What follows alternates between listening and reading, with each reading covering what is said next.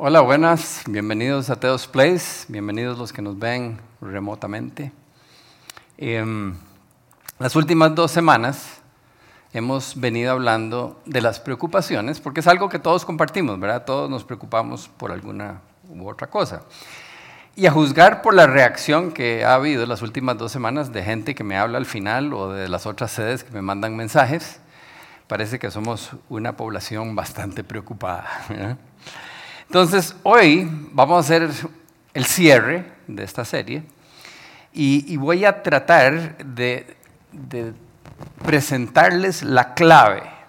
¿Cómo hacer para dejar de vivir preocupados? Porque hemos venido hablando de las razones por las cuales no deberíamos de preocuparnos, pero ¿cómo lo hacemos? ¿Cómo logramos vivir sin preocupaciones. Entonces, vamos a orar y entramos con el tema de hoy. Padre nuestro, te damos gracias, Señor, por una noche más para estar juntos, para poder leer tu palabra, para poder estudiarla, para poder ver la enseñanza que tú tienes para nosotros. Te pido, Padre, que, que prepare nuestros corazones, nuestras mentes, que, estemos verdaderamente dispuestos, tranquilos y, y, abiertos de mente para recibir lo que quieras decirnos. Te pedimos que tu Espíritu Santo se mueva entre nosotros, que guíes mis palabras, que, que no oigan lo que no debe salir de mi boca y que toques nuestros corazones y transformes nuestra manera de pensar y nuestra manera de vivir. Te lo pedimos en el nombre de tu Hijo Jesús. Amén. Entonces les decía que además de saber por qué no debemos preocuparnos, queremos encontrar cuál es la clave para disfrutar de esa paz, para poder vivir con paz indistintamente de las distintas situaciones que tengamos que enfrentar. Entonces, Primero, para refrescarles un poquitito la memoria de lo que hemos estado viendo y para los que no vinieron las últimas dos semanas, que por cierto, si no vinieron, les recomiendo que los busquen, que lo vean en YouTube o en Spotify, ahí están las, charlas. Okay.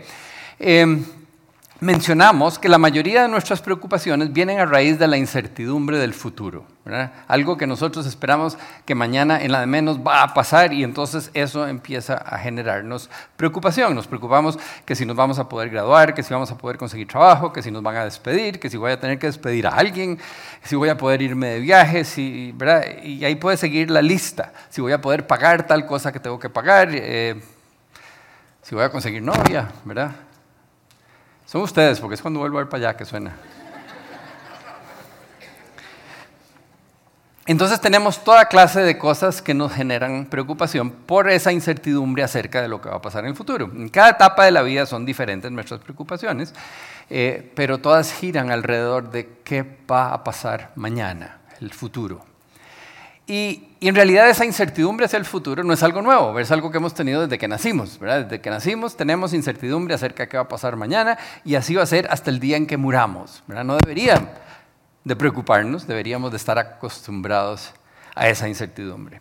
La semana pasada vimos que Jesús nos dice, no se preocupen. Es como, como un mandato, nos dice, no se preocupen. La razón por la que no debemos preocuparnos es porque no ayuda en nada. De nada sirve preocuparse. Y todos sabemos eso, ¿verdad? Yo creo que, que sabemos que, perder, eh, que preocuparnos es perder el tiempo y perder tiempo es perder vida, porque la vida es tiempo, ¿verdad? Entonces, y además nos genera estrés y el estrés hace que vivamos menos, o sea, por todos lados salimos perdiendo y Jesús nos lo recalca. Ahora, aclaramos, y lo vuelvo a hacer, que Jesús no está diciendo que no nos preocupemos porque las cosas que nos preocupan no son importantes. Él sabe que son importantes. Él sabe que porque son importantes nos generan preocupación. Y Él está diciendo, pero no necesitan y no, no tiene sentido preocuparse porque no ayuda en nada. Tampoco nos está diciendo que seamos irresponsables, que dejemos todo tirado. Está diciendo, no, no, hagan lo que tienen que hacer, hagan su trabajo, háganlo bien hecho y después ya no se preocupen, ya hicieron lo que podían hacer, no se estresen, no anden irritables, no sacrifiquen a los que están alrededor de ustedes porque ustedes no se soportan por las preocupaciones que tienen, ¿verdad? Al final del día ya hicimos lo que teníamos que hacer, podemos acostarnos tranquilos, confiando en que Dios se encarga de lo que nosotros no podemos. Y entonces hoy vamos a empezar con los últimos versículos que vimos la semana pasada. Mateo 6:27. ¿Quién de ustedes, por mucho que se preocupe, puede añadir una sola hora al curso de su vida? Ahí Jesús nos está diciendo, ¿verdad? Que de nada sirve, no nos, no nos añade nada el preocuparnos. Ahora, si en vez de hacer esa pregunta que está ahí, hubiera puesto la pregunta diferente y le hubiera dicho, ¿quiénes de ustedes han perdido horas o hasta días de vida por estar preocupados, ¿cuántos levantaríamos la mano? ¿Ah? Todos, ¿verdad? Nos vamos a morir más jóvenes por brutos. Mateo 6, 28, 29. ¿Y por qué se preocupan por la ropa? Observen cómo crecen los lirios del campo. No trabajan ni hilan. Sin embargo, les digo que ni siquiera Salomón, con todo su esplendor, se vestía como uno de ellos. Entonces dice, y los lirios del campo ni trabajan, ni hilan, ni hacen nada, y nosotros, ¿verdad? Nosotros poniéndole aquí, y a ellos les va bien. Bueno, algunos le ponen aquí, ¿verdad? Este, ahora, ¿se acuerdan la semana pasada? Vimos que Jesús interrumpe la discusión de que estaban preocupados por toda clase de cosas y le dicen, vea los pajaritos, ¿se acuerdan? Y nosotros, ¿qué gano con volver a ver los pajaritos? Estoy preocupado porque mañana vence el plazo, porque mañana tengo un examen, porque mañana me van a preguntar, porque no me alcanza la plata, etc. Y Jesús dice, tranquilos, tranquilos, estoy tratando de ayudarles.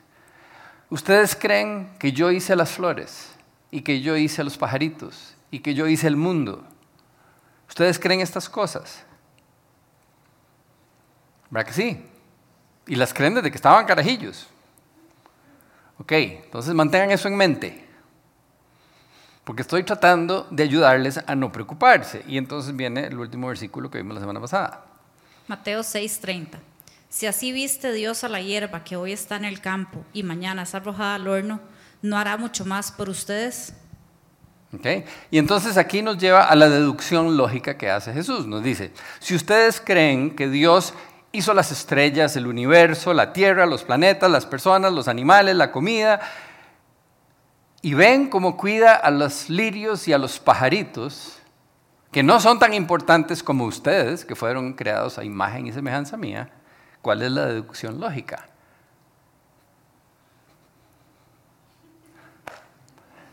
No hay nadie lógico aquí. Si Dios cuida de su creación, de la parte menos importante, ¿qué va a pasar con nosotros? No hará mucho más por ustedes. Esa es la, deducción lógica, ¿verdad? Lo que está diciendo, si ustedes creen que de verdad Dios está en control, que Dios hizo toda la creación y cuida hasta los pajaritos, ¿cuánto más los va a cuidar a ustedes? O sea, entonces ¿por qué se preocupan? ¿Por qué dudan que Él hará por ustedes mucho más de lo que haría por unas matas.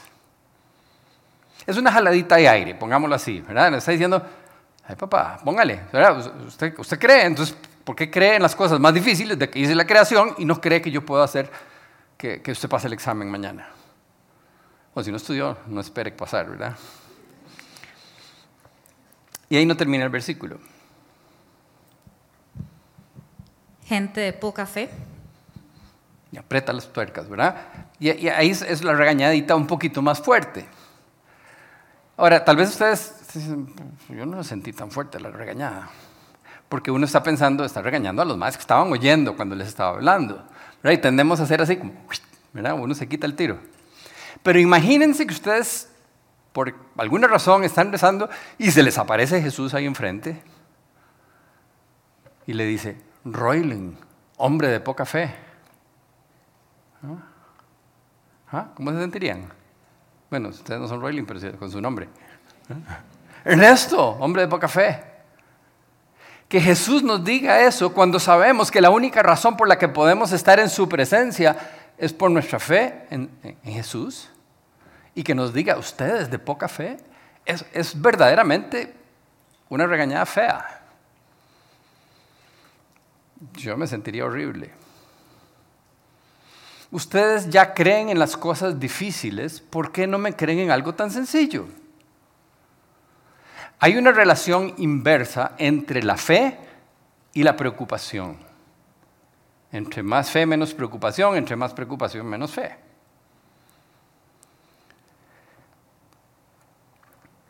Yo no sé, yo me imagino que todos ustedes conocen esa gente que están pasando por cosas difíciles y tienen mucha fe. Uno, uno hasta que le da envidia, que están tranquilos. Pero hay gente, eh, digo, que están pasando cosas verdaderamente difíciles, muchos peores que las que nosotros estamos enfrentando. ¿Verdad? Todos conocemos a alguien, ¿verdad? Algún primo, algún tío, un amigo, alguien de Teos, alguien que, que tiene una situación mucho más dura que la nuestra y tienen paz. Y no parecen preocuparse, no parecen tenerle miedo al futuro. Y uno le da envidia y cólera, ¿verdad? Es que, ¿por, qué no se preocupan? ¿Por qué no son como yo?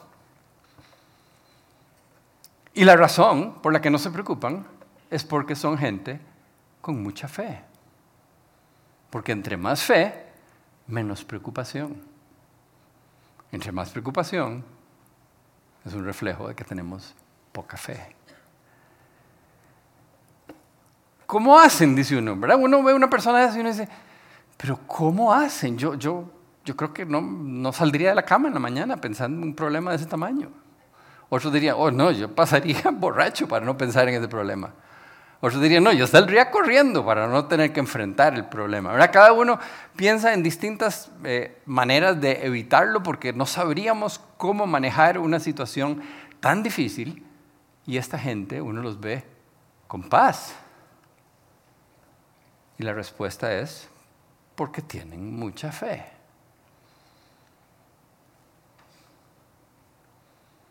Mateo 6:31. Así que no se preocupen diciendo, ¿qué comeremos? ¿O qué beberemos? ¿O con qué nos vestiremos?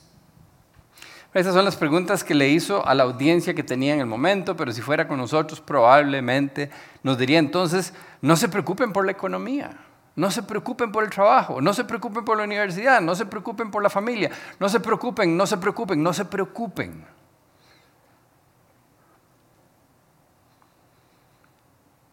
Pero nosotros, ¿verdad? Tenemos una lista larga de preocupaciones.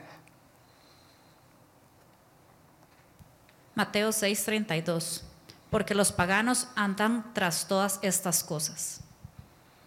Yo no sé si ustedes se dieron cuenta, pero es como así, como, nos volvió la cara al revés, porque nos dice, los paganos, los que no creen en Dios, es lo que es un pagano. Un pagano es una persona que del todo no cree que Dios existe. Ellos andan detrás de esas cosas que ustedes están persiguiendo. Ellos son los que se preocupan porque quieren estas cosas. andan tras estas cosas. Les voy a poner ahí cuatro traducciones distintas. Quieren decir lo mismo, pero nada más nos muestran lo difícil que es a veces traducir de un idioma al otro. Uno dice, porque los paganos andan tras, o sea, persiguen, buscan. Eh, el otro efectivamente dice, los gentiles buscan, gentiles son los no creyentes. Eh, en la otra dice, son las cosas que dominan los pensamientos de los incrédulos y el otro dice son las cosas que les preocupan a los paganos. Todas están diciendo básicamente lo mismo, simplemente el énfasis es un poquito distinto porque la palabra en griego no es ninguna de esas. Pero lo que Jesús está transmitiendo es que son las cosas a las que nosotros, o bueno, que los paganos les ponen atención, son las cosas que les preocupan, las cosas que ellos desean con muchas ansias. Son las cosas que buscan primero, las cosas que dominan sus pensamientos, las que valoran. Las cosas que nosotros valoramos son las que nos causan preocupación. ¿Cuántos de ustedes pasaron toda la semana preocupados porque mi hija iba a tener un bebé? Yo les conté la semana pasada.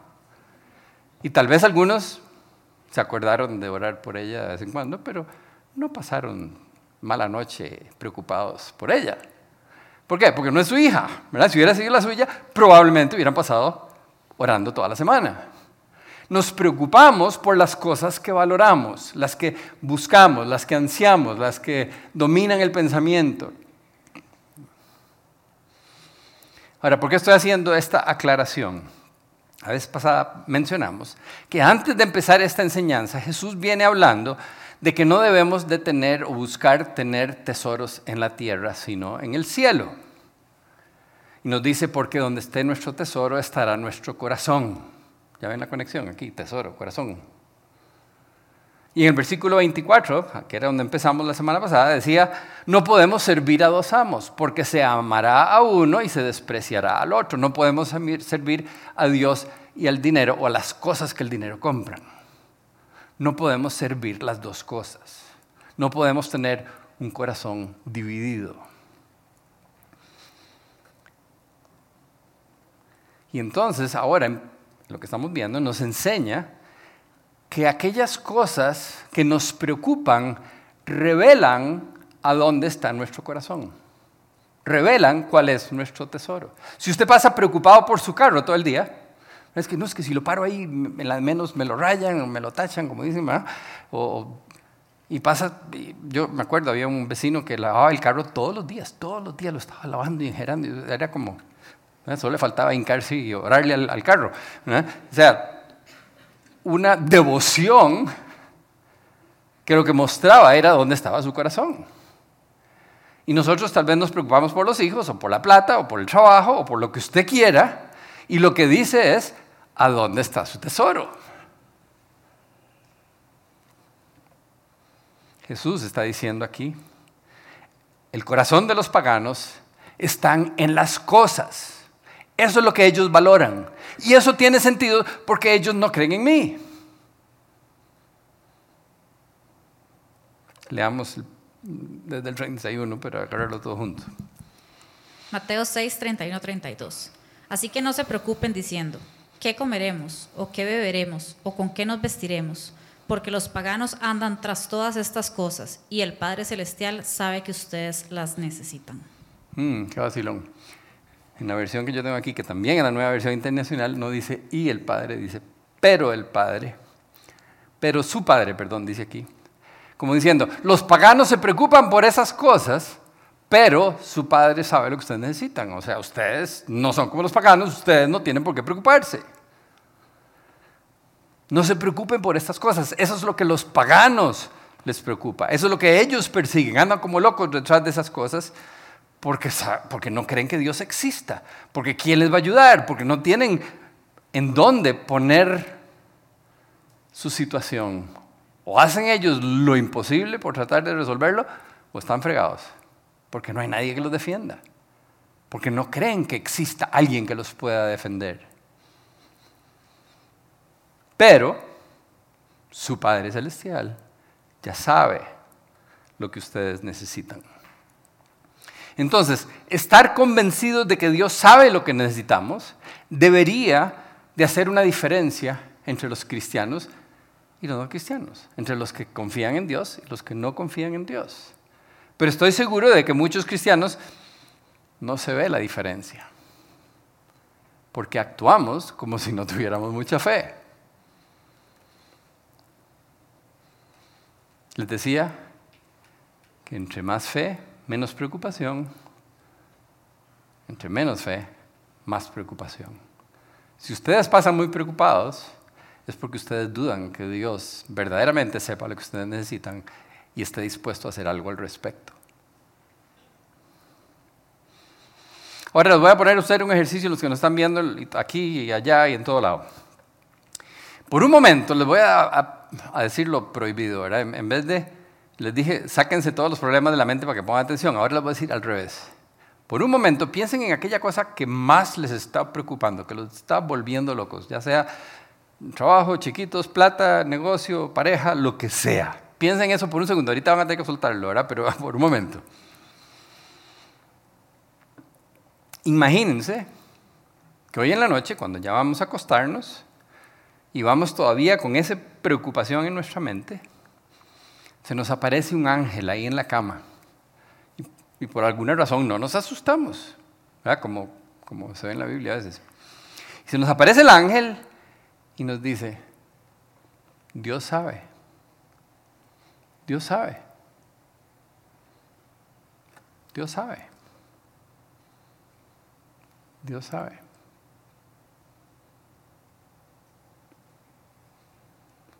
¿no sentirían una paz increíble de saber con certeza de que Dios sabe lo que estoy pensando, de que Dios sabe lo que me está preocupando?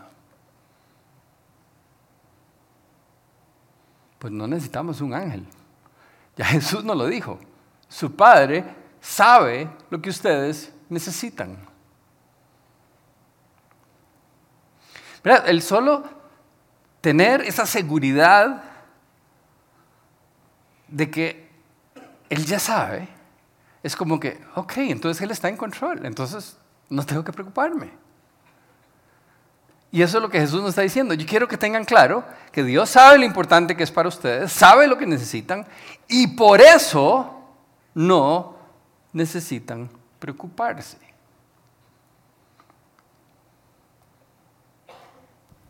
Mateo 6:33. Más bien, Que ustedes saben lo que quiere decir más bien, ¿verdad? Le está diciendo, no necesitan preocuparse. Más bien, o en vez de, ¿verdad? es lo que está diciendo, ahora va a ser un contraste con lo que venía hablando. Aquí viene la clave. Porque tenemos fe en Jesús, porque sabemos que Él sabe lo que nosotros necesitamos, en vez de preocuparnos, aquí viene la clave para vivir una vida en paz, abundante, exitosa. busquen primeramente. Va por pedacitos, ¿verdad? Acabamos de hablar de una frase muy parecida a esa, ¿se dieron cuenta? Busquen primeramente, ¿se acuerdan o no se acuerdan? Cuando estábamos hablando de los paganos, que, que les puse cuatro versiones distintas de lo que quería decir la palabra en griego.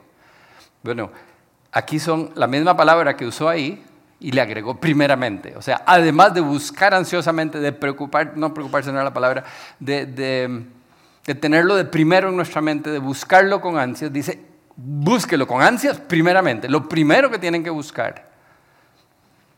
Nos está diciendo, hemos estado buscando en el lugar equivocado. Hemos puesto como prioridad en nuestra vida las cosas equivocadas. Hemos estado enfocados como los paganos. Pero en vez de hacer eso, busquen de primero, o sea, eh, en español no existe una diferencia entre look and seek. Es, buscar con, verdaderamente con muchas ganas. Cuando uno, ¿verdad? Como, como, como un perro cuando ve una, una perra en celo, que se ponen como locos y abren huecos y se brincan tapias, están buscando con ganas. Bueno, así, así es como Dios quiere que busquemos nosotros. Sorry que no tenía un ejemplo más, menos gráfico.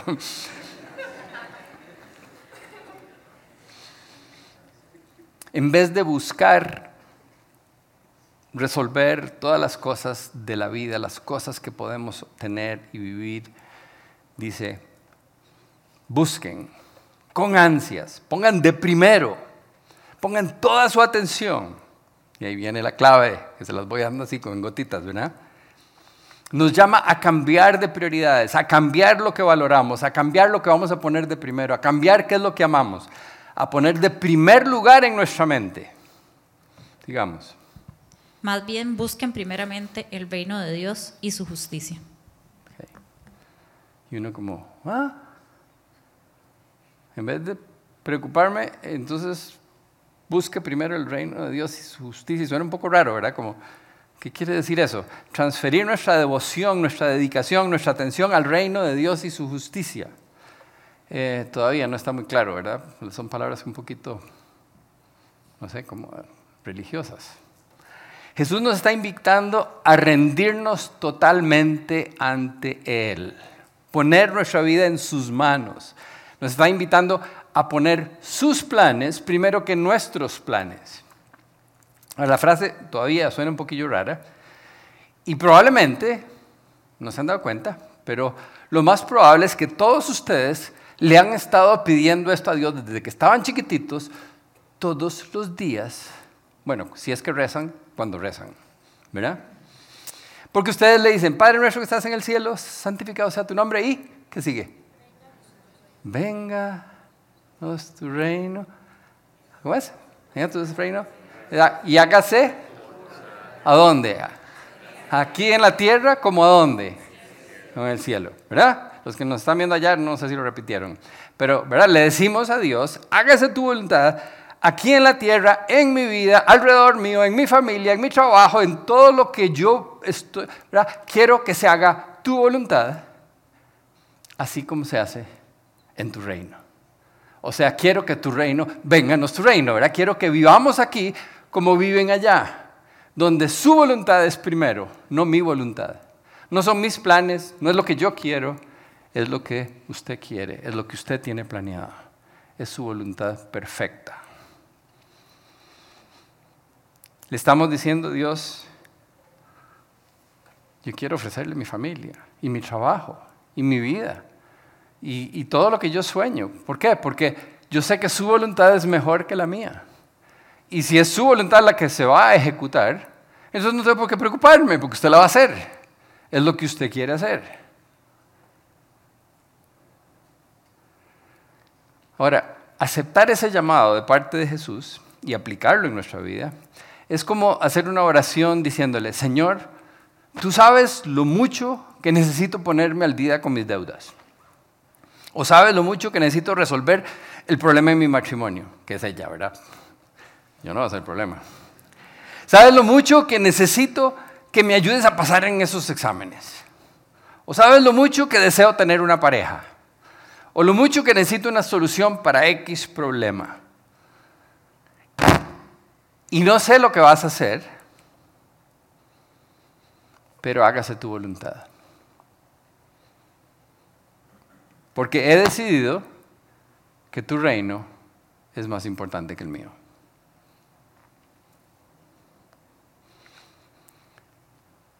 En otras palabras, tenemos que llegar, y eso es lo que Jesús nos está diciendo, usted quiere no volver a preocuparse.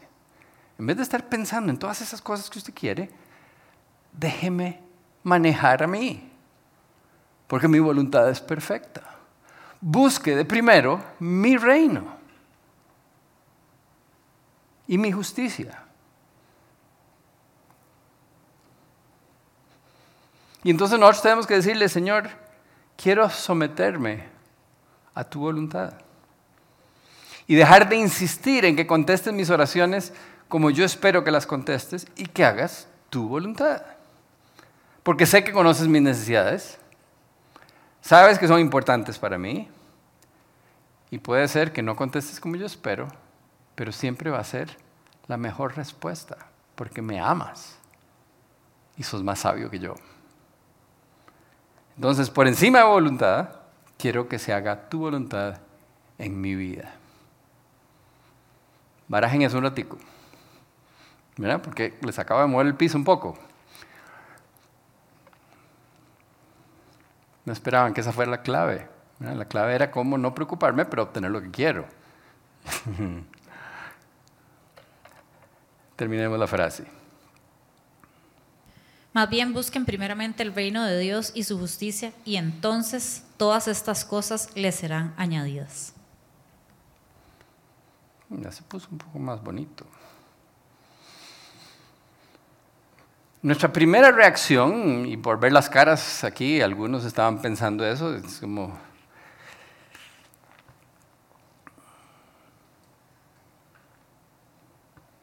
Está duro dejar de pensar en mis cosas y pensar en la de Él. Dejar de querer lo que yo quiero y querer que haga lo que Él quiere. Pero aquí dice, si lo ponemos a Él de primero, si empezamos a amarlo de verdad, si se convierte en nuestro tesoro, en nuestro primer lugar, nuestro primer pensamiento, Él nos va a dar todas estas cosas. ¿Cuáles cosas? Las cosas que nos estaban preocupando. Pero qué miedo, ¿verdad? Es decirle, bueno, haga lo que usted quiera con mi familia, haga lo que usted quiera con mi enfermedad, haga lo que usted quiera con, si me quedo soltero o no me quedo soltero. ¿Ah? Uno dice, no, es que no, es que yo sí quiero. Qué miedo dejarlo que Él tome control. ¿Y entonces cuál es la alternativa? ¿Qué es lo que hemos hecho? Preocuparnos. ¿Y de qué sirve? De nada. ¿Verdad? La alternativa no es buena.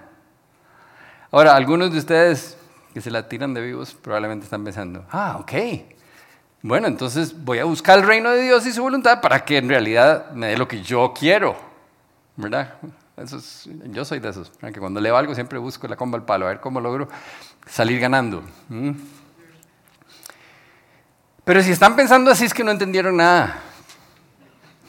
Sorry, hay que empezar otra vez, otras tres charlas. Lo que Jesús nos está diciendo es que su voluntad es mejor que la nuestra, que confiemos en Él a ojos cerrados que busquemos su voluntad porque ese es el mejor camino para nuestra vida. Que cuando lo busquemos de corazón, nos va a bendecir en abundancia. No necesariamente con cosas materiales, pero nos va a dar una vida abundante y envidiable. Ahora, lejos de, acercarme a, Pedro y a Pablo y, a, y mucho menos a Jesús, pero, pero bastante de mi vida la he enfocado en buscar el reino de Dios. Y mi vida ha sido impresionante. Entonces a veces la gente dice, vean, pero ¿y usted cómo hizo? ¿Y usted cómo ha hecho? yo, en realidad yo no he hecho nada. Yo he tratado de pensar en Dios y en hacer lo que a Él le agrada y buscar la voluntad de Él. Y Dios se ha encargado de mi vida de una manera impresionante, en todas las áreas. Es que no hay, yo les voy a decir, sí, falló aquí. No. Cuando falla es cuando yo le digo, no, Dios, yo quiero tal, ¿verdad? Y insisto en mi voluntad y entonces la echo a perder. Pero eso es, ¿verdad? Somos expertos en eso. Pero lo que le estoy diciendo es que no es pura teoría. Esto verdaderamente funciona. Dios dice, yo los amo, tanto, tanto, tanto que envié a mi hijo a morir en la cruz por ustedes. Porque quería tener una relación con ustedes. Y ustedes creen que quiero verlos miserables y preocupados y que se les pare el corazón y se mueran jóvenes preocupados por algo que no pueden controlar. Además, están caminando en la dirección equivocada. Las cosas que ustedes están buscando son las que buscan los paganos. Ustedes busquen conocerme a mí, hacer mi voluntad, vivir dentro de mi voluntad y yo me encargo de que su vida funcione. Yo me encargo de lo que usted necesite. Le voy a dar una vida abundante, una vida mejor que la que usted pueda lograr por sus propios esfuerzos. Y no necesitan preocuparse porque yo voy a estar a cargo. ¿Ya vieron cómo está bonita la oferta?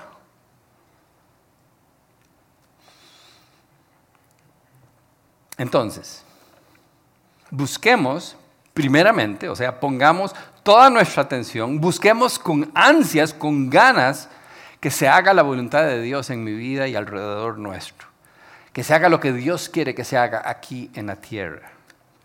Y vivamos tranquilos, confiando que Él sabe lo que está haciendo y Él se va a encargar de nuestras necesidades. Vamos a orar.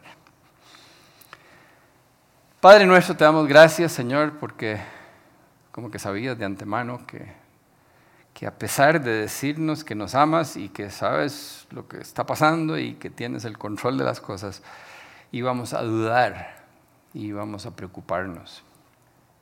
Y nos preocupamos por muchas cosas distintas en la vida, Señor. Yo te pido que nos ayudes a, en vez de pensar cómo no preocuparme en esto, simplemente enfocarnos en ti, Señor, en conocerte íntimamente en saber cuál es tu voluntad y disponernos a vivir de acuerdo a tu voluntad. Buscar que tu voluntad sea lo que se hace en nuestra vida y en nuestro alrededor, en este mundo, Señor. Ayúdanos a buscar el reino de Dios y tu justicia. Y a confiar a ojos cerrados que tú conoces nuestras necesidades y te vas a encargar de ellas mejor que lo que nosotros podríamos hacerlo. Ayúdanos a disfrutar de esa paz de soltar las cosas en tus manos. Te lo pedimos en el nombre de tu Hijo Jesús. Amén.